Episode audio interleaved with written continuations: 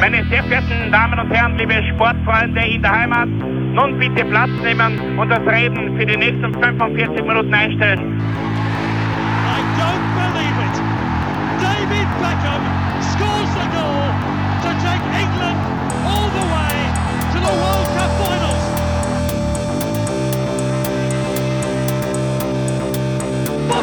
they've scored! I do not believe what I've just seen! Troy Deeney has scored a penalty! He scored! Oh, Troy Deeney has scored from a Leicester penalty that was saved by Almunia! Bisschen, warten noch ein bisschen, dann können wir uns vielleicht äh, ein Viertel genehmigen. Herzlich willkommen, liebe Zuhörer und Sportfreunde, zur neuen Folge des Trikot-Austauschs, dem Podcast über Fußballtrikots und Fußballkultur. Mein Name ist Florian Bruckmüller und an meiner Seite darf ich wie immer Klaus Vogelauer begrüßen. Hallöchen und Glück auf. Ja, genau. Klaus, wir widmen uns heute ein sozusagen äh, Trikotaustausch History. Äh, wir wollen ein bisschen die Geschichte der DDR fußballerisch aufdröseln und auch deren Trikots. Und das ist ein, ein Steckenpferd von dir. Naja, Steckenpferd ist vielleicht ein bisschen zu viel gesagt, aber ähm, ich habe mich doch mit der DDR ähm, im Rahmen meiner Magisterarbeit auseinandergesetzt und ähm, bin ja eigentlich seit frühesten Jahren, also ähm, ich muss dazu sagen, so richtig für Fußball zu interessieren, begann ich mich mit 10. Ähm, und das, da, da war gerade 1990. Ähm, und insofern hat mich das damals schon fasziniert, diese Vereinigung, Ja. äh, die Sport fußballpolitische Vereinigung äh, der beiden Ligen, der damaligen DDR-Oberliga und der deutschen Bundesliga, mit dieser 2 plus 6 Formel, also sechs Vereine für die zweite Liga aus dem Osten, zwei Vereine für die Bundesliga. Ähm, und dementsprechend habe ich mich ja schon damals ein bisschen auseinandergesetzt mit dem, was davor war. Ähm, aha, aha, DDR war auch Oberliga, ah ja genau. Ähm, und dementsprechend, ja, also das hat mich schon immer wieder ein bisschen verfolgt. Ähm, und ich bin auch durchaus, äh, also für mich sind die Ostclubs immer noch die großen Underdogs in, in Deutschland, Ja. im Gegensatz zu den unter Anführungszeichen großkopferten Westclubs, zumindest zu den meisten. Äh, und deswegen ähm, hege ich da auch äh, große Sympathie.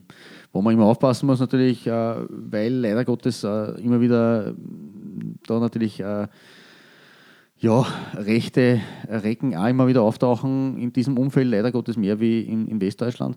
Ähm, das hat aber jetzt, äh, das würde jetzt trotzdem nicht, nicht den Clubs an sich anlasten, sondern ja, also ich bin trotzdem ein Freund und Fan äh, de, von, von Fußball Ostdeutschland. das, das sage ich ganz, ganz ehrlich. Ähm, und ich freue mich immer wieder, so wie es auch heuer war, wann ein Club wie zum Beispiel der 1. FC Magdeburg äh, von der dritten in die zweite Liga aufsteigt und damit auf die große Bühne des deutschen Fußballs kommt. Zum, Jawohl. ersten, zum ersten Mal, wie es in diesem Und das ist Fall richtig, ja. Also wie gesagt, äh, das ist leider auch so ein Grundtenor, der immer äh, herrscht, dass halt die Hooligan-Szene oder mm, ja, ja, die Hooligan- und Skinhead-Szene da halt bei rechten, rechten Vereinen, äh, bei DDR-Vereinen da halt, halt ähm, sich gern austobt, äh, finde ich schade. Ja. Weil Leider, es, leider. Weil es äh, eine sehr begeisterungsfähige Fanbase gibt und das abseits von wenigen hundert Knallköpfen, um mal so zu sagen. Genau, richtig. Also in und, Summe, und weil- vor allem, weil diese Schau, Vereine. Schau nach Dresden, äh, schau überhaupt nach Sachsen. Sachsen ist, ist halt der klassische Hotspot in, in Fußball Ostdeutschland, wo einfach extrem viel Fußballtradition daheim ist. Ja, voll. Ähm, Berlin aber auch, eben auch in Ostberlin. Genau. Also von dem her, Und da, Ja. da ist schon wirklich viel äh, fußballerisches ähm, ähm, Geschehen, einfach auch geschichtlich und ganz wichtig auch für, für die deutsche Fußballgeschichte. Ja, wollen wir gleich starten? Es kann sein, dass du mir bei ein paar Sachen rausreißen musst, weil, musst, weil du da mehr Infos hast. kein Problem, gerne. Äh, ich glaube, du kannst es aus dem Stegreif heraus. Schauen wir mal. Ich will, jetzt nicht nichts unterschreiben. Ja, Weil okay. es ist ein sehr, ein sehr äh, vielschichtig und so ein ja, großes Thema. großes Thema. Aber Also- auf los geht's los und äh, mit der 5 geht's bei dir wo los? Äh, wir wir beg- beginnen im, im, im, äh, ganz oben, Jawohl. im Norden an, an der Rauen See, an der Küste in Rostock. Mhm. Ähm, und zwar in den 70er Jahren Ja, mit dem Hansa Rostock Heimdress äh, 73-74. Das war nämlich für damalige Verhältnisse durchaus kreativ. Mhm. Ähm, es erinn- also von, von, von, von der Art her und Design her erinnert es äh, an das äh, Dress äh, der Mönchengladbacher Borussia aus derselben Zeit. Ja, Wenn irgendwie schon, gell? 72, 73, 74 war dieses äh, weiße Gladbacher Dress mit dem grün-schwarzen Streifen. irgendwie ja, genau. Genau, und hier haben wir ein blaues, klassisch Rostock-blaues äh, äh, Shirt mit einem weiß-roten Streifen. Und dem Hansa-Trikot überdimensional fast ein bisschen auf, auf, in, in der, in der äh, Herz- und Brusthöhe, das aber auch sehr gut hineinpasst und eben auch diese Farben Rot-Weiß-Blau ja vereint im Logo. Ähm, äh, halt ein klassisches 70er-Jahre-Dress, äh, sehr unverschnörkelt, was das Rechtliche betrifft. Ja. Ähm, ein langer Trikot in der, im klassischen schweren Stoff natürlich. Ähm, natürlich auch nicht, wie wir alles feststellen werden, äh, nicht gebra- also da gibt es keine Ausrüster in dem Sinn. Das war als, das ja, ist jetzt eine war- Eigenheit natürlich genau, der DDR genau. gewesen. Da, waren können wir gar nicht viel über das, über das äh, was jetzt, ob der Puma gute Arbeit geleistet hat. Ich habe aber trotzdem in der Wendezeit ein bisschen da mich, mich beschäftigt Da und da ist der Markt vor, ja. offen gewesen Genau, sozusagen. ja. richtig. Aber in den 70er Jahren war das halt noch ganz anders. Ähm, und man muss halt dazu sagen, äh, als kleinen Exkurs dazu, also zwei kleine Exkurse habe ich zu diesem Dress. Mhm. Zum einen Hansa Rostock. Äh, ist ja natürlich mit, mit äh, vor allem diesen zehn Jahren äh, am Stück Bundesliga-Zugehörigkeit einer der Vorzeigevereine des Ostens nach der Wende gewesen. Mhm. Hansa Rostock war aber eigentlich in der, in der Oberliga verschrien als der ewige Zweite. Ah, okay. Die sind ein paar Mal Vizemeister geworden und haben es erst in der letzten Oberligasaison, in der es aber dann schon quasi gar keine DDR-Liga mehr war, sondern nur mehr so ein, ja, also um, die, um zu ermitteln, wer in den deutschen Profifußball übergeht. Ja, oder wer, einfach, ja, ja, wie Relegation. Äh, genau, richtig. Und es war schon noch die Belohnung quasi, dass der Meister in, in den Meistercup darf. Und, Mhm. äh, aber es waren damals dann in der Folgesaison waren es quasi gesamtdeutsche Vereine. Das heißt, Deutschland als Fußballnation hatte damals zum Beispiel sechs oder sieben UEFA-Cup-Starter. Was eben die Ausnahme war, weil dort die DDR-Starter und die BRD-Starter Genau, ja, vereint ja. waren. Ne? Und äh, also Rostock hat es erst in der aller, allerletzten Oberligasaison geschafft, den Titel dann äh, klar zu machen, ist aber dann gleich das Double geworden. Okay. Kapsel haben sie auch geholt, nämlich im selben Jahr gegen Kann man machen, Eisenhüttenstadt, genau. Aber sie waren abseits davon eigentlich zu Beginn des DDR-Fußballs gar nicht so groß am Start. Und das hat sich erst ähm, Mitte der 50er Jahre geändert, als nämlich ein gewisser Harry Tisch, äh, seines Zeichens ähm, später dann Chef des Freien Deutschen Gewerkschaftsbundes, Aha, okay. der FDGB war, nachdem war der Pokal dann benannt in der Oberliga. Okay. Ähm, der war damals äh, erst 27, aber natürlich schon parteikadertechnisch äh, vorn dabei und natürlich aus Rostock und ein mächtiger Mann.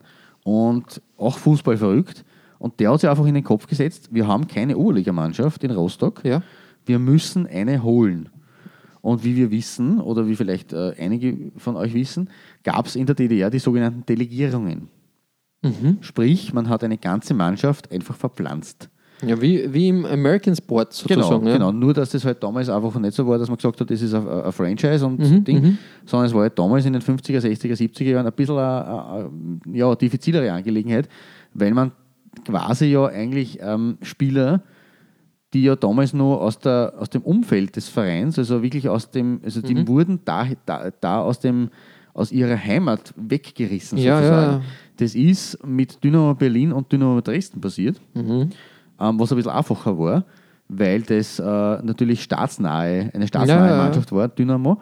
Ähm, aber man hat in den 50er Jahren hat der äh, gute Harry Tisch gesagt oder sich in, eingebildet, dass man aus dem, also es waren relativ viele, weil es eben auch so üblich war, dass halt in Sachsen das Fußballherz der DDR geschlagen Mhm, hat. Es waren relativ viele Teams der Oberliga aus Sachsen. Ja. Und der hat sich gesagt, aus dem Dreieck Aue, Zwickau und Lauter, ähm, die sind allesamt im Umkreis von 20 Kilometern gelegen Mhm. gewesen, diese Mannschaften. Und äh, Empor Lauter war eine relativ neue Mannschaft. Die waren erst vor kurzem aufgestiegen. Mhm. Okay. Ähm, und aus diesem Dreieck muss eine Mannschaft verpflanzt werden. Weil so Mhm. Das viel, das ist zu, her, ja. genau, das, das ist, fällt dann nicht so auf in Sachsen. Und es hat Lauter getroffen. Und ja, da, sind, da haben sie die Verhandlungen über Monate hingezogen. Ähm, und ich meine, man muss schon sagen, ein Umzug von einem Verein mit mehreren Familien, weil die Spielerfamilien damals halt mitgehangen, mitgefangen waren, über 500 Kilometer von Lauter nach Rostock ja, es ist schon heftig. Ja. war gerade halt Mitte der 50er Jahre, äh, Jahre und nicht einmal 10 Jahre nach Kriegsende kein Bämmerl, Ja, ja. um es auf Österreichisch zu sagen. Ähm, und nur dazu hat halt einfach keiner was davon mitkriegen dürfen. Das war eigentlich eine, eine Geheimoperation. Oh ja, Faktum ist, ähm, dass diese Mannschaft halt dann wirklich verpflanzt wurde. Und über Nacht wird aus Empor Lauter Empor Rostock, der Vorgängerverein von Hansa Rostock. Am 24. Oktober 1954 kann sich Empor Lauter mit einem 1-0 gegen Rotation Babelsberg quasi verabschiedet. Es hat aber da nichts auf einen Wechsel hingedeutet für die Öffentlichkeit. aber eine Woche später ist das Auswärtsspiel bei Motor Zwickau schon ausgefallen. Und weil zwei Spiele in dieser Runde nicht ausgetragen werden äh, konnten, hatte die, Meld hatte die offizielle Meldung gelautet, zwei Punktspiele, zwei Punktspiele mussten ausfallen, ähm, weil der Spitzenreiter Empor nun in Rostock spielen wird. Die waren damals Tabellenführer. Empor Lauter sogar noch dazu. Ähm, und haben eben als Tabellenführer tatsächlich ihre Zelte in Lauter abgebrochen und sind Okay. nach Rostock übersiedelt. Und drei Wochen später, am 14. November, haben sie schon im Ostseestadion vor 17.000 Leu- äh, Leuten als Empor Rostock gespielt. Also eigentlich eine Wahnsinnsgeschichte. Arg, ja. Ähm, und zur Saison 73, 74, und da kommen wir jetzt wieder auf das Trikot, auf meiner Nummer 5 zurück, gibt es auch noch eine kuriose Geschichte. Es gab nämlich damals zwei Teams aus dem Mecklenburg-Vorpommern-Bereich quasi Ja. in der obersten äh, Spielklasse der DDR, in der Oberliga. Und das waren Vorwärts Stralsund und Hansa Rostock. Und die sind, ähm, wie soll man sagen, also es ist unter dem, unter dem Titel Abstieg hausgemacht. Die sind am letzten Spieltag damals aufeinander getroffen. Ja. Und Stralsund war bereits fix abgestiegen und Rostock brauchte einen Sieg. Ähm, und es war eigentlich im Vorfeld klar, äh, die Stralsunder werden auch Rostock gewinnen lassen. Das war jetzt, wo wir gar nicht absprechen brauchen oder nichts zahlen müssen. Das war einfach, es wäre nämlich so gekommen, das waren, es hat damals zwei Absteiger gegeben aus dieser Liga und das waren eben der, der Vorletzte und der Letzte. Stralsund war fix Letzter. Rostock war am vorletzten Platz, brauchte aber einen Sieg, bei zeitgleich, also es, ein Sieg hätte gereicht, schlicht Ja. und einfach. Und damit hat jeder gerechnet. Ähm, und sie wären, die, die Absteiger wurden dann aufgeteilt Okay. auf die beiden zweiten Ligen, Staffel A, Staffel B. Und das war eine Nord- und eine Südseite Liga. Und wenn jetzt Rostock und Stralsund beide abgestiegen wären, wären sie beide in dieselbe Liga abgestiegen Okay. und hätte daher nur noch einer von beiden im Folgejahr aufsteigen können, weil nur der Master aufgestiegen ist. Klar, ja. daher war das schon aus taktischen Gründen von Stralsund eigentlich besser Mhm, oder geschickter. Wenn man jetzt aussteigt mit einem Südclub, ist man der einzige Nordabsteiger und hat daher nächstes Jahr größere Chancen auf den Aufstieg. Ja, okay. Ja, Ja. Taktisches Geplänkel. Du kannst dir vorstellen, aber also kann, man kann sich eigentlich nicht vorstellen, wie es ausgegangen ist, nämlich 1 zu 1. Und Rostock musste gemeinsam mit Stralsund Ja. in, in diesem Trikot der Saison 73, 74 absteigen.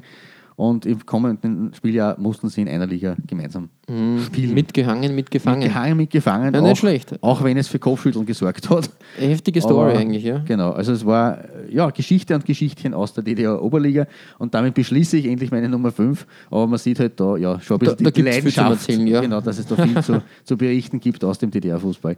Aber viel zu berichten ist ja ein gutes Stichwort, ähm, weil im DDR-Fußball hat es eine Mannschaft gegeben, die für einen europaweiten Rekord gesorgt hat. Die hat alles dominiert. Und auf die kommst du jetzt. Nämlich, genau, der BFC Dynamo. Genau. Die Serienmeister, glaube ich, zehnmal hintereinander. genau. Das, ist muss man mal, das muss man mal schaffen. Das schafft nicht einmal, naja, vielleicht schaffen es schon, Red Bull Salzburg, aber Ja, möglich ist, es alles, auf jeden Fall ein einsamer Rekord bis dato noch immer. richtig, also zehnmal hintereinander, also ein, ein Jahrzehnt lang Meister. Und ich habe mich entschieden für das Trikot der Saison 82 heim. Ja, wirkt ein bisschen wie ein Adidas-Trikot schon, gell? Ich glaube, dass schon, das ja, richtig vielleicht eine Adidas-Kopie war oder da unerlaubt Adidas irgendwie importiert wurde. Trotzdem, ähm, ich, wie gesagt, ein, ein kräftiges Rot gefällt mir da sehr gut. Ein klassisches Weinrot. Das Mhm. waren die, die, die, die äh, Dynamo-Mannen waren bekannt als die Weinroten. die Weinroten und mit weißen Akzenten. Ähm, ja, wie gesagt, ähm, ähm, du weißt da mehr über die, die äh, Verbindung von, von Dynamo mit, mit dem Staat. Sie waren halt das Team äh, des, des Ministeriums für Staatssicherheit. Ja, also da, da hat man auch die Politik auf, auf seiner Seite gehabt. Ich habe daheim ein Buch, das ich zu meiner Arbeit eben auch verwendet habe, das heißt Erich Milke, das Ministerium für Staatssicherheit und der Fußball in der DDR. Also es war schlicht und einfach schon so, dass da die, das Ministerium und die Staatssicherheit und eben gerade der Erich Milke, der wichtige Minister, das war sein Lieblingsspielzeug.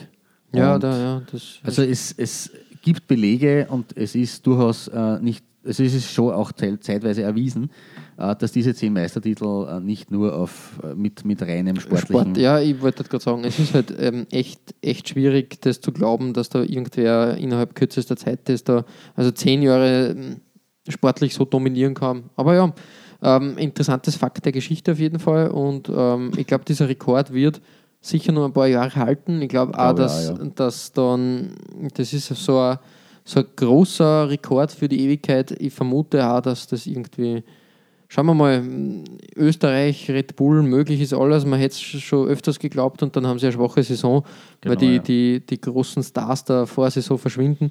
Schauen wir mal. Also wie gesagt, äh, auf meiner Nummer 5 äh, Dynamo Berlin.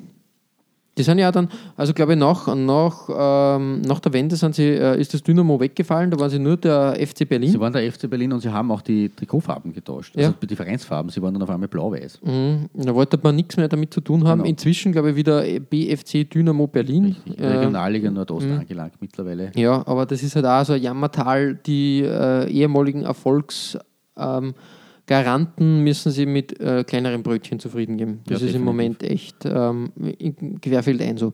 Aber genug ähm, von äh, Dynamo in Berlin. Weiter geht's bei dir auf der 4. Genau, und auf meiner 4 haben sich äh, die Himmelblauen äh, aus Karl-Marx-Stadt gemütlich gemacht. Ja. Also Karl-Marx-Stadt ist natürlich Chem- aus Chemnitz. Chemnitz. das heutige Chemnitz, äh, Chemnitz. Ähm, aber hat halt in der DDR-Zeit Karl-Marx-Stadt geheißen. Und äh, 1977, 78 haben sie ein äh, quasi, mir fehlen ein bisschen jetzt gerade die Worte, aber ähm, ein, ein, ein, ein wirklich äh, zweig, quer zweigeteiltes, schräg zweigeteiltes äh, Trikot getragen, in Himmelblau und in Weiß, äh, mit dem klassischen FCK-Wappen.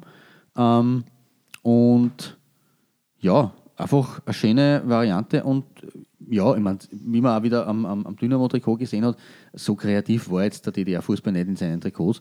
Äh, Und deswegen ist das schon auch was äh, Ungewöhnliches. In Ja, voll, Zeit. gell. Also schaut, ist auch, glaube ich, äh, retro aufgelegt worden von Copa. Mhm. Ähm, also durchaus, ja, durchaus eine feine Sache, eine feine Wäsche. Und daher auf meiner Nummer 4, dieses Himmelblaue. Sehr schön, Da sehr schön. Könnte heute auch Bestand haben, finde ich, ähm, wenn man das nicht auf so einen, so einen einfach gehaltenen äh, T-Shirt äh, bedruckt, sondern etwas Genau. moderner interpretiert. Schöne Farben, schöne Kombi, Genau. schönes Wappen, wie ich finde. Ja, Schön, stimmt. wirklich cool. Es ist, ist mein, der FC Karl Marxstadt war einmal Meister in der DDR, Okay. ähm, aber Karl Marxstadt war mehrfach Meister in der DDR. So, hm. was? Jetzt, mu- jetzt kommt die Erklärung. Ähm, auch hier gibt es eine kleine Geschichte dazu. Ähm, es gab nämlich auch den SC Wismut Karl Marxstadt. Mhm. Nur hat der nicht in Karl Marxstadt gespielt, Aha, okay. sondern in Aue. Okay, okay. Und das war, die DDR war damals in den Bundesländer äh, aufgeteilt in fünf, sondern in 14 Bezirke. ja. Und Karl Marx, also Chemnitz und Aue sind mehr oder weniger Bezirks, äh, sind aus demselben Bezirk gekommen. Okay. Und Karl Marxstadt war die Bezirkshauptstadt. Mhm. Und man hat damals die sehr erfolgreichen Fußballer von Wismut Aue, äh, die auch zu den ähm, am längsten Dienenden in der DDR-Oberliga zählen, Mhm. äh, die hat man damals einfach nach Karl Marxstadt verpfl- verpflanzen wollen. Eh auch so eine Delegierungs- Schon, wieder. Das ist ja ja, anscheinend. Ja, war gang und gäbe eigentlich in der, in der DDR, gerade am Anfang.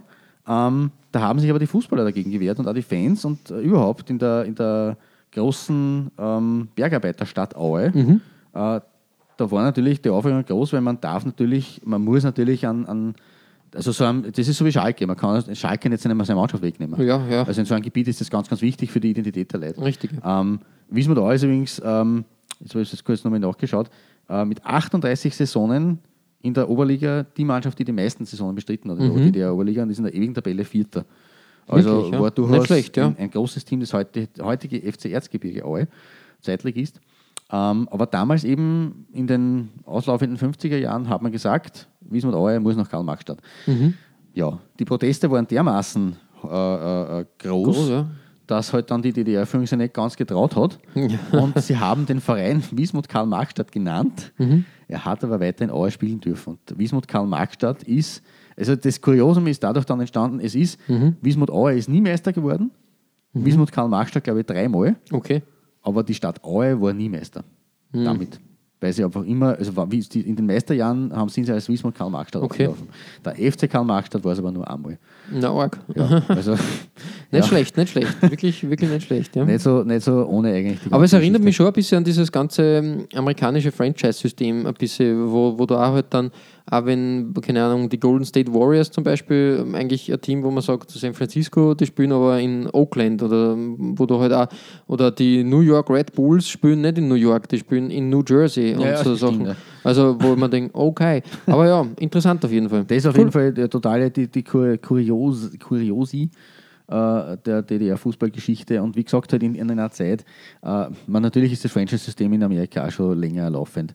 Aber für Europa ist es halt, wenn man jetzt den politischen Hintergrund betrachtet, in einer Autokrat also in einer Nicht-Demokratie, in einem kommunistischen Staat natürlich äh, ja. ja. schon ein bisschen äh, unlustiger, weil natürlich die finanziellen Mittel äh, anders Auf jeden die, Fall, die auf jeden Reisen Fall, richtig, du sagst das. Aber Ähm, ja, genug von, von Himmelblau und von Karl-Marx-Stadt. Ähm, gehen wir zu Gelbblau. Ja, wie ich das Trikot mir ähm, herausgepickt habe, haben wir gedacht, na schau, die, die Wiener der DDR. Weil sie mir auch das Logo ein bisschen von der, ähm, vom ersten FC Lokomotive Leipzig Die Loksche. An, ja, an, an, an das Logo ähm, des FC Vienna erinnert hat. Ja, nämlich dieser, dieser klassische alte Lederball Mhm. und, und so, das macht schon einiges her. Finde ich auch ein tolles, tolles Vereinswappen, wirklich war. Ähm, ich habe mich für das Trikot der Saison, jetzt haben wir es gleich, 78, das Heimtrikot, äh, entschieden. Ja, es ist halt ein 70er-Jahre-Trikot, ziemlich klassisch, ähm, aber trotzdem edel, also kräftiges Gelb, wirklich kräftig. Und dann in den Bünden halt immer zwei gelbe äh, Querstreifen zu finden am Kragen. Schön, ne? Ah, das macht schon einiges her. Wirklich, wirklich ein schönes, schönes Trikot. Ähm, da kann ich nicht mehr dazu sagen. Ähm, äh, die, die Aufschrift 15. LW aus. Ja, was seltsam, oder? Was Komisch, habe ich auch nicht herausgefunden. War das vielleicht irgendwie. Weiß nicht. Man weiß nicht. Interessant auf jeden Fall. Äh, ich hätte gedacht, dass das jetzt irgendwie so, so äh, irgendeine Abteilung von irgendeinem, weiß nicht, mm, von irgendeiner äh, einer Firma oder also von irgendeiner Fabrik oder was auch immer ist. Keine Ahnung, wir wissen es nicht. Ähm? Ja, vor allem bei ein Trikot, also Brustsponsoren. Hat's ja de- facto nicht gegeben. Ja, eben, also sehr seltsam irgendwie. Naja, jedenfalls die, äh, die Lokomotive Leipzig wurde am 20. Jänner 66 gegründet und war auch leider ein Opfer der Wende sozusagen, weil die haben sie 1991 in VfB Leipzig umbenannt. Zurück umbenannt, also sie wollten eigentlich die großen äh, m, Ahnen ehren, Mhm. weil der VfB Leipzig der erste Gesamt, also der erste deutsche Fußballmeister war, Mhm. 1903. Und als VfB haben sie halt leider Gottes nicht lange durchgehalten. Ja, ich glaube, bis Mitte der, der 2000er oder so, Genau, Anfang, Mitte 2004, der 2000er, 2005, ist dann der Spielbetrieb endgültig eingestellt worden. Obwohl sie einmal eine Saison Bundesliga gespielt haben sogar. Mhm. Sensationellerweise. Wann, wann war das? Weißt du das Das muss äh, 94, 95, irgend sowas, also Mitte der 90er. muss Also schon in der sein. Anfangsphase. Genau, sie sind in der 24er Zweitliga damals, in dieser Mammut-Zweiten Liga, ähm, gemeinsam mit Freiburg und Duisburg aufgestiegen. Mhm. Was für damals natürlich, äh, also war nie damit zu rechnen, sind aber dann sang- und klanglos mit, also ganz, ganz klar als letzter abgestiegen. Mhm. 93, 94 war es. Abenteuer Ja. Bundesliga, sage ich jetzt Genau. mal dazu. Da Ja. gab es sogar ein Sachsen-Derby, Leipzig gegen Dynamo Dresden. Mhm. Und ähm, die Lok-Ikone Olaf Marschall ist nämlich zu Dynamo gewechselt. Na, da haben wir es ja. Sehr schön. Das war aber nur vor und dann ist er, glaube ich, zu Admira gewechselt.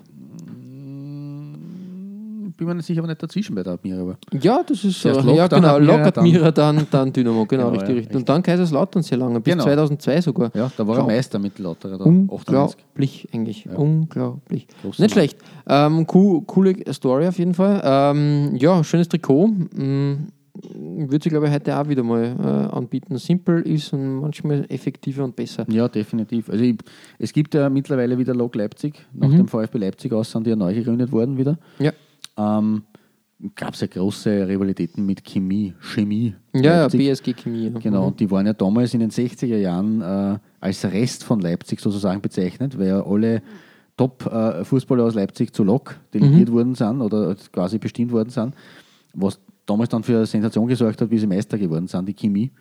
Aber der FC, der grün-weiße FC Chemie Leipzig oder BSG Chemie Leipzig Ja. oder wie sie immer, also die, die Vornamen waren ja sehr unterschiedlich Sie in, wechseln. in der DDR-Geschichte. Ähm, und Lok Leipzig haben sie da durchaus äh, Rivalitäten geliefert. Und mittlerweile ist es auch wieder, ähm, also in der vergangenen Saison in der Regionalliga Nordost gab es ein Derby oder zwei Derbys Lok Leipzig gegen Chemie Leipzig. Genau, richtig. Weil Ja. Chemie Leipzig aufgestiegen ist, ich glaube, sie sind jetzt wieder abgestiegen mittlerweile. Mhm, kann sein, kann Leider sein. in die, in die fünfte Liga dann.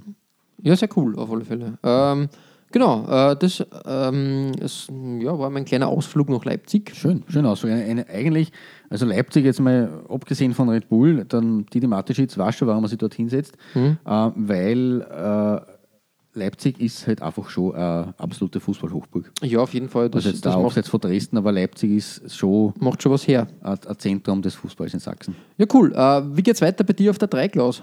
Auf meiner drei ähm, kommen wir nach Riesa, äh, zu Stahl Riesa. Mhm. Ja. Und zu einem Trikot, das mich ein bisschen erinnert an ein, an ein GRK-Trikot, das ich bei Michi Niederer gefunden habe. Ja, voll, gell? Aber ja, also trotzdem eigentlich ein schönes und auch, es erinnert mich auch an Botafogo aus unserer Mhm. Südamerika-Folge. Ja, ja, also dieses rot-schwarz quer gestreift. Ähm, trotzdem schön. Also ich finde, das ist jetzt trotzdem kein, kein Muster, das wirklich oft vorkommt. ja. Und für DDR-Verhältnisse eben mit Sicherheit ein sehr ungewöhnlicher Anblick. Ähm, was halt auch so klassisch ist, natürlich ohne, ohne äh, Brustsponsoren und so weiter, dass man halt riesig Stahlriese über die Stahl, Brust Rieser. geschrieben hat. Äh, es gab es bei Dynamo Dresden auch, das war halt einfach auch so Usus in den 70ern, 80ern. Äh, ich habe hier das äh, Herbst-Winter-Trikot, das Saison 85, 86. Also offensichtlich ist da ähm, Also- zwischen den Halbsaisonen geswitcht worden. Ein schöner Pullover. ja, quasi. Also das ist ein sehr, das hat sich schon schön vorgezogen, glaube ich, das Dress. Ja, das, das haben wir auch gedacht, dass das eigentlich, äh, also vom, äh, wie sagt man, sporttechnischen her, hm, ganz schön ja, heftig war, aber ja, okay. bisschen fragwürdig, aber ja, Riesa war so einer der, der sympathischen Underdogs der DDR-Oberliga-Geschichte. Ähm, ich muss jetzt noch kurz, kurz äh, nachschauen am Weg. Ähm, ja, immerhin 16 Spieljahre in der Oberliga bestritten. Damit sind sie 17. in der ewigen Tabelle. Ähm, ja, da gibt es jetzt nicht viel zu sagen. Das Trikot ist halt einfach wirklich mit der Farbkombination ähm, wunderschön. Und äh, Riesa ist jetzt, glaube ich, auch aus, nicht unbedingt aus einem Kernland äh, der DDR. Mhm. Na doch, also in, im Sachsen gelegen immerhin. Wieder, wieder mal Sachsen. Wieder ein, Sex, wieder ein sächsischer Club. Ähm, ja, was man jetzt dazu sagen muss, noch zu diesem Herbst-Winter-Trikot-Geschichtchen. Ähm, die DDR, äh, was auch vielen nicht bekannt ist, hat in den 50er Jahren ähm, im Kalenderjahr gespielt. Wirklich, ja? Ja. So wie, wie in Norwegen, also in Skandinavien, ja. Genau. Und sie haben sich da ein bisschen an der Sowjetunion orientiert. Ich glaube, die haben das auch kurzzeitig gehabt und haben eben für fünf oder sechs Jahre ähm, eine, eine Jahresmeisterschaft gehabt. Also, ja, so ist Skandinavien gespielt und das hat sich aber dann nicht durchgesetzt, woraufhin dann eine dreifache Runde angesetzt wurde und das hat dann das Ganze wieder ausgeglichen. Ja, nicht schlecht. Aber ja, auch, In- interessant auch so ein, ein kleines Detail am Rande. Ja, cool.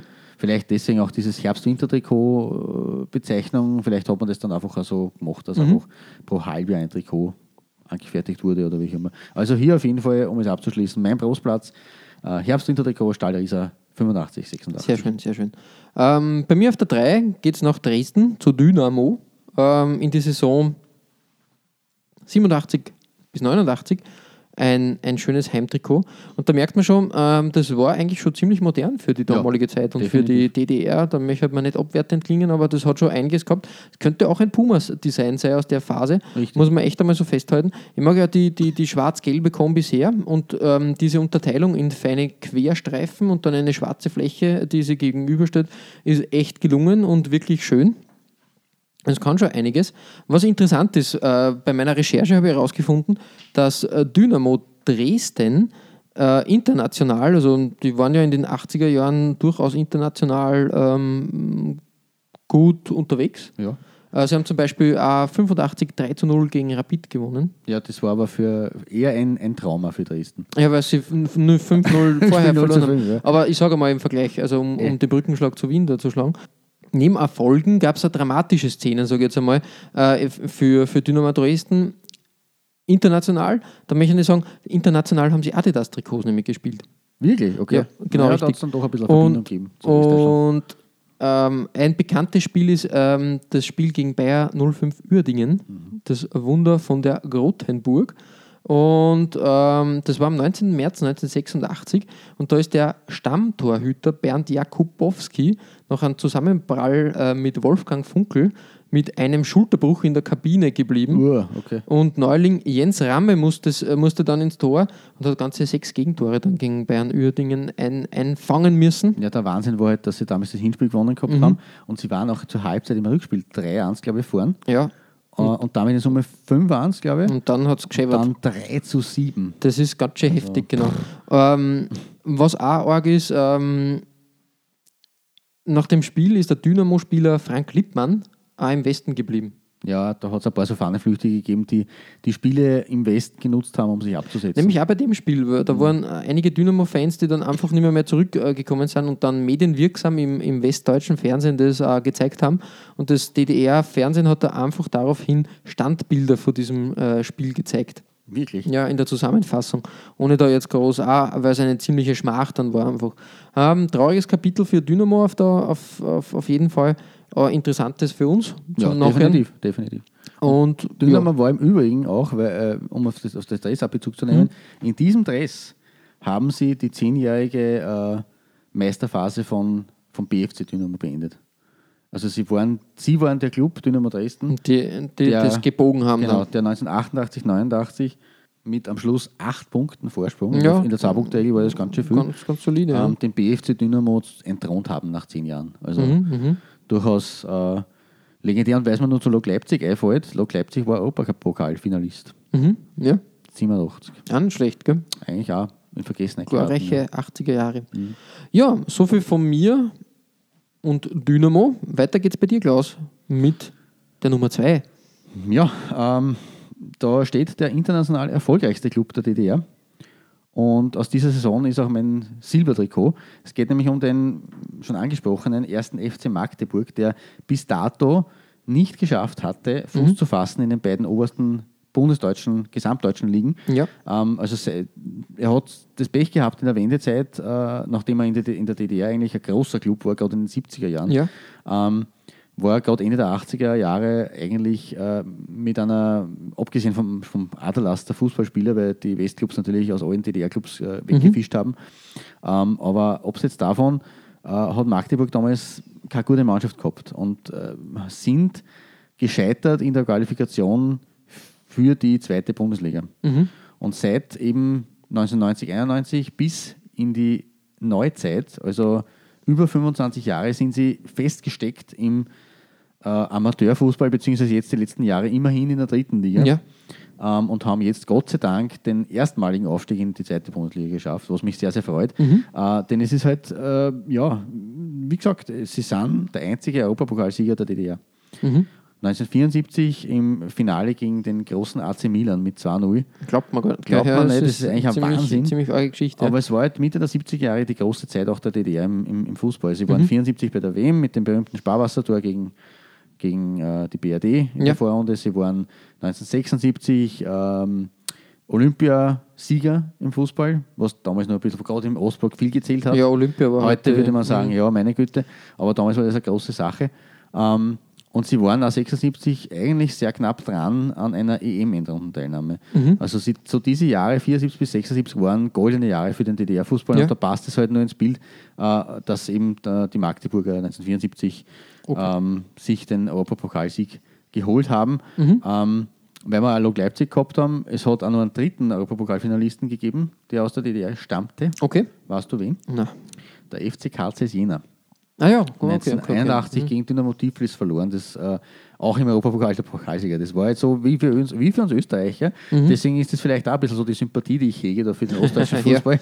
wir, wir haben genauso wie die Ostdeutschen im, im Cup der Pokalsieger, den die blöde UEFA dann abgeschafft hat, Ja, äh, die größten die- Erfolge gefeiert. Genau, das genau. war einfach für uns äh, äh, ja, ein, toller, ein toller Cup, ein toller Europacup. Hm, Ähm, Ich habe auf meiner Recherche, also beziehen wir uns, kommen wir jetzt einmal zurück noch von den, von den großen Ge Geschichten rund um den Verein, ähm, aufs Trikot selber. Es ist jetzt nicht irgendwie mega außergewöhnlich, aber es ist halt, es ist ein bisschen Ajax-Stil, oder? Wenn man sich so schon, gell, ja. Der blaue Mittelstreifen mit den weißen rund um dumm äh, ja. und, und den blauen Ärmelbünden dann auch noch. Äh, einfach ein schönes, schönes Trikot und ja, für die 70er Jahre, vielleicht, vielleicht haben sie sich da sogar wirklich an, an Ajax angelehnt, die waren, ja damals gleich, groß, ja. waren ja damals groß im, im Gespräch. Ebenfalls schön. Ähm, auf meiner Recherche habe ich ein zweites Trikot gefunden von Magdeburg. Ich weiß aber leider nicht, aus was für ein Jahr das, das Trikot stammt. Vielleicht kann da irgendwer aus der Community Nachhelfen, bitte. Genau, ähm, von unseren ostdeutschen Hörern insbesondere. Ähm, aber auch das ist eigentlich sehr, sehr schön mit so einem weiß-blau-weißen, also mit zwei weiß-blau-weißen äh, äh, Doppel Dreifachstreifen eigentlich. Dazwischen das Logo, ansonsten ein, ein wunderschönes Blau. Ja. Schaut auch so 70er, 80er Jahre mäßig aus, aber ich kann es leider nicht zuordnen. Ja, es ist schwierig, gell? ich weiß auch nicht. Es ist immer bei, DD, äh, bei DDR-Trikots halt schwierig, weil das einfach, da hast du nicht irgendwelche Anhaltspunkte, dass irgendwie das Logo jetzt irgendwie anders ist Genau. oder der, der Ausrüster oder der Trikotsponsor, also, also der, der, der Trikotsponsor. Genau. Das macht die Sache interessant wie ein Richtig. Archäologe. Das stimmt. Also wir be- betätigen uns als. Trikotarchäologen in dieser Folge. Ja, also so viel zum ersten FC Magdeburg mit seiner großen Elf der 70er Jahre. Cool. Ja, Wir sind schon bei der 2. deiner, bei deiner Nummer genau, zwei. richtig. Und da geht es wieder nach Rostock und wieder zur Wende. Da habe ich ein bisschen mehr gefunden. Eben 90 bis 92 hat Hansa Rostock da ein schönes Trikot getragen, nämlich von Puma, ein Heimtrikot. Ähm, natürlich klassisches Puma, Puma 90er Jahre Trikot. Wir haben es, glaube ich, schon mal irgendwo gehabt, in irgendeiner Farbkombi. Wirklich? Büten wir das ein. Also Aber mir, es, mir ist dieses, dieses äh, Design komplett neu. es sind, es sind verrückte, verrü verrückte Längsstreifen, die das ein bisschen durchbrechen, aber durchaus gelungen, finde ich. Na, es ist eigentlich, so unrecht es ausschaut am ersten Blick, ist es eigentlich ein sehr, ein sehr straightes Design, weil einfach, es ist ein, ein blaues Trikot mit einem weißen Brustring quasi, Ja, oder richtig, ja. Bruststreifen. Und äh, das, also das quasi der Quer.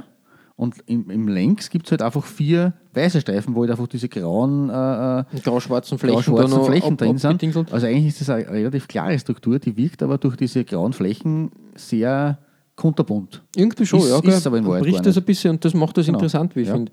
Also wie, ich habe mir so gedacht, ähm, das sind vier Liftröhren und da fahren die Lifte auf und ab. Ja, Das muss man das sich man so bildlich ein sehen, bisschen, oder wenn du von oben auf ein Gleis schaust, auf einen Bahnhof und da siehst du die, die, die Züge Mhm. hin und her fahren. Zügig ist auch für Hansa Rostock in, dem, in diesen beiden Jahren, wo das Trikot äh, verwendet wurde, ähm, gegangen. Da waren sie nämlich zumindest ähm, in der ersten Liga, wenn das richtig ist, ja. Äh, 90, Genau. 91, ähm, 91, 92 dann leider nicht so erfolgreich Na, sie sind im ersten Jahr gleich abgestiegen abgestiegen. als 18. Tschüssi. In der 20er Liga. Und, und 92, 93 waren wir dann 11. In der zweiten Liga 93, 94, 8. Da hat man sich wieder aufgearbeitet. Konsolidiert, ja. Und 94, 95 der Erfolg dann mit dem ersten Platz in der zweiten Liga. genau. Und ja, Dann äh, zehn Jahre Erstklassigkeit ohne Unterbrechung. Richtig, und das kann man schon, ähm, kann man schon so äh, durchgehen lassen. Natürlich, ähm, eine Ikone ähm, hat in diesem Trikot gespielt. Man kennt ihn eigentlich eher durch seine Frisur. Mike Werner hat ja. in der Fokuhila-Frisur Ja, bei Hansa genau. da gespielt, in diesem Trikot. Ein, ein, äh, man, man, man findet immer wieder schöne Mike Werner-Bilder von ihm. Er ist echt ein klasser Kerl. Der ist eine, genial, eine legendäre Panini-Sticker-Legende, möchte man Ja, fast sagen. eigentlich schon. Also ein großer, großer äh, Fashion-Victim der damaligen Zeit. Richtig. Ja. Er hat leider, ich habe ein bisschen was gelesen auch schon über ihn, er hat leider relativ früh seine Karriere beenden müssen, weil er irgendwie die Verletzung ge- gehabt hat, die einfach unüberwindbar war. Mhm. Äh, Also er hat in den 90er Jahren dann nicht mehr viel gespielt eigentlich, aber absolute Kultfigur. Genau. Absolute Kultfigur. Eben, eben. Äh, extrem, extrem Fokuhila Respekt für Mike Werner. ähm, so viel von meiner Nummer 2. Klaus, es geht auf die 1. Und auf der 1 ähm, habe ich eine Doppelbelegung, aber Mhm. diesmal im Gegensatz zu meinen sonstigen Gebräuchen immerhin von einem und demselben Club und in zwei aufeinanderfolgenden Saisonen, und zwar vom die von dir bereits erwähnten äh, Club aus Dresden, der Ja. großen Macht aus Dresden, Dynamo Dresden. Ähm, und zwar haben wir da zum einen ähm, das Trikot von 89-90. Mhm. Ähm, ja, ähnelt ein bisschen dem Vorgängertrikot, das du nämlich auch vorgestellt hast. Ja, irgendwie schon, gell, ja. 89. Auch mit diesen schwarz, also auch wieder mit Streifen. Äh, Optik, Aber haben sie halt, irgendwie mehr getraut. Aber das finde ich Ja. auch sehr, sehr cool. genau, eigentlich, hier im oberen Bereich und halt irgendwie so gelb, äh, aus gelb wird schwarz. Also es ist Ja, eine schöne, genau, schöne äh, schöner, überlaufende mhm, Kombination. Ähm, und eben nur im oberen Brustbereich, da unten ist es dann wieder normal äh, äh, gelb. Mhm. Und in diesem Dress wurden sie auch Meister, haben also ihren Titel verteidigt von Okay, 1989. Ähm, damals auch, äh, damals vor dem äh, bereits erwähnten FC Karl Marxstadt, Ja, ja, der ja. damals Vizemeister geworden ist. Äh, der BFC Dynamo war in dieser Saison zum ersten Mal als FC Berlin am Start. Aha. Das war schon, also sie haben sich schon in der Da DDR ist schon, da ist schon so weit gewesen. Mhm. genau richtig, und sind aber nur Vierter geworden. Mhm, okay. Also da ist schon der, der Niedergang des äh, ehemaligen Abstieg. Genau, der Abstieg des Rekordmeisters der DDR, der hat da begonnen. Aber für Dynamo Dresden, äh, der, der Wiederaufstieg sozusagen, nachdem sie ja in, den zehn, in diesen, dieser Zeit, in den zehn Jahren von, von BFC Dynamo eigentlich auch ein paar Mal dran geschnuppert haben und, und äh, neben Lok Leipzig eigentlich der größte Konkurrent waren für BFC Dynamo, Ja. haben sie es da dann eben gleich, also haben sie dann wieder zu Titelehren geschafft und ähm, den zweiten Meistertitel in Folge geholt und dann eben das Trikot von 1991, ähm, also quasi das äh, Trikot der allerletzten DDR-Meisterschaft. Ähm, und dieses Trikot ist im Design äh, des berühmten Holland-Trikots. Ja, voll. War- Passt da von der Farbkombi mit diesem Genau. Gelb und, und Schwarz perfekt. Also war, mir, war ja. mir nicht bewusst, dass das auch Dresden getragen hat. Also da haben wir das Orangene bei den Holländern, wir haben das Rote gehabt bei den äh, Sowjets, Ja. wir haben es beim äh, deutschen Auswärtstrikot in Grün gehabt. Mhm. Ähm, aber dass es in Gelb-Schwarz äh, für Dynamo Dresden zu dieser Zeit ebenfalls aufgelegt wurde, das muss auch das der Sponsor gewesen sein. Aber super, da- wirklich, wirklich super. Ganz, Gefällt ganz toll. Echt, echt, echt Genau. ähm, äh, schöne Farbkombi. Also ich bin großer Gelb-Schwarz-Fan, Ja, was die, was naja, die Kombi betrifft. natürlich auch bei, mit deinen Dortmund-Trikotvorlieben äh, auch kombinierbar. Ja, eben, eben. ähm, aber wie gesagt, also dieses, dieses äh, Muster auf Gelb mit Schwarz finde ich auch absolut gelungen. Ja, voll. Und äh, der Matthias Sammer hält da, glaube ich, die, den FDG-B-Pokal in, in Händen mit dem Dress. Mhm, Richtig, ja. Also dürfte es schon ähm, quasi vor der Saison 1991 Mhm. in Verwendung gewesen sein, weil 1991 ist ja Hansa Rostock äh, Cupsieger geworden Mhm. und 89, 90 aber Dynamo. Okay, Und anscheinend haben sie da schon das neue Trikot getragen. kann sein, ja. Ja, wie auch immer. Cool. Auf jeden Fall ein, ein sehr lässiges Trikot und äh, ja, passt eben die, in die Riege äh, dieses Designs von Adidas und deswegen Eine schöne meine, runde Sache. Ja. Meine, genau, meine Nummer 1 gemeinsam mit dem Vorgängertrikot. Sehr cool. damit haben wir den Olymp jetzt endlich endgültig erklommen. Jetzt sind wir Mhm. nämlich bei deiner Nummer 1. Genau, richtig. Ähm, meine Lieblingsmannschaft aus der DDR, meine Lieblingsmannschaft aus Berlin. Es ist der FC Union Berlin und der hat ja auch immer im Laufe der Zeit schöne Trikots gehabt, wirklich äh, feine, feine Designs. Und so auch in der Saison 89-90. Da hat Union Berlin zwar keinen Ausrüster gehabt, also nicht wissentlich, vielleicht doch irgendwie, man, man sieht es da nicht. Ähm, aber dieses rot-weiße, also diese rot-weiße Kombi ist doch auch was Neues, finde ich, für die damalige Zeit. Stimmt, und ja. auch sehr mutig und reizig in, in, in Dynamo-Design sein einfach. Weil dieser, also Es ist, es ist auch so wie bei Dynamo Dresden, dieser Oberteil. Also im oberen Teil Genau. spielt es auch. also ein Drittel, zwei Drittel Aufteilung. Oben das obere Drittel ist halt in rot-weiß gehalten und wird aber immer wieder durch äh, weiße, weiße Balken, also weiße Streifen und einen ganz feinen äh, roten Streifen dann äh, durchgebrochen. Mhm. Bisschen wie ähm, ähm, aufwendigerer Zebrastreifen, würde ich jetzt sagen. Stimmt, ja. Also schaut so aus, aber schaut auch wieder extrem fein aus, finde ich, schönes Design. Mhm. Eigentlich war das eine coole Idee für heute auch, muss ich sagen. Ein paar, ein paar. Designs sind da echt, echt brauchbar. Ähm, das zieht sich dann bis zum Ärmel. Der Ärmel ist aber dann in der Innenseite weiß gehalten. Das macht die Sache auch wieder interessant, Ja. ähm, sehr modern. Na, der Ärmel setzt eigentlich das fort, was man am Trikot sieht. Also auf der Höhe, wo das weiß. Genau, beginnt. richtig. Also auf einer Linie Genau, gezogen. Das genau. Mhm. passt, passt sehr gut ins Bild.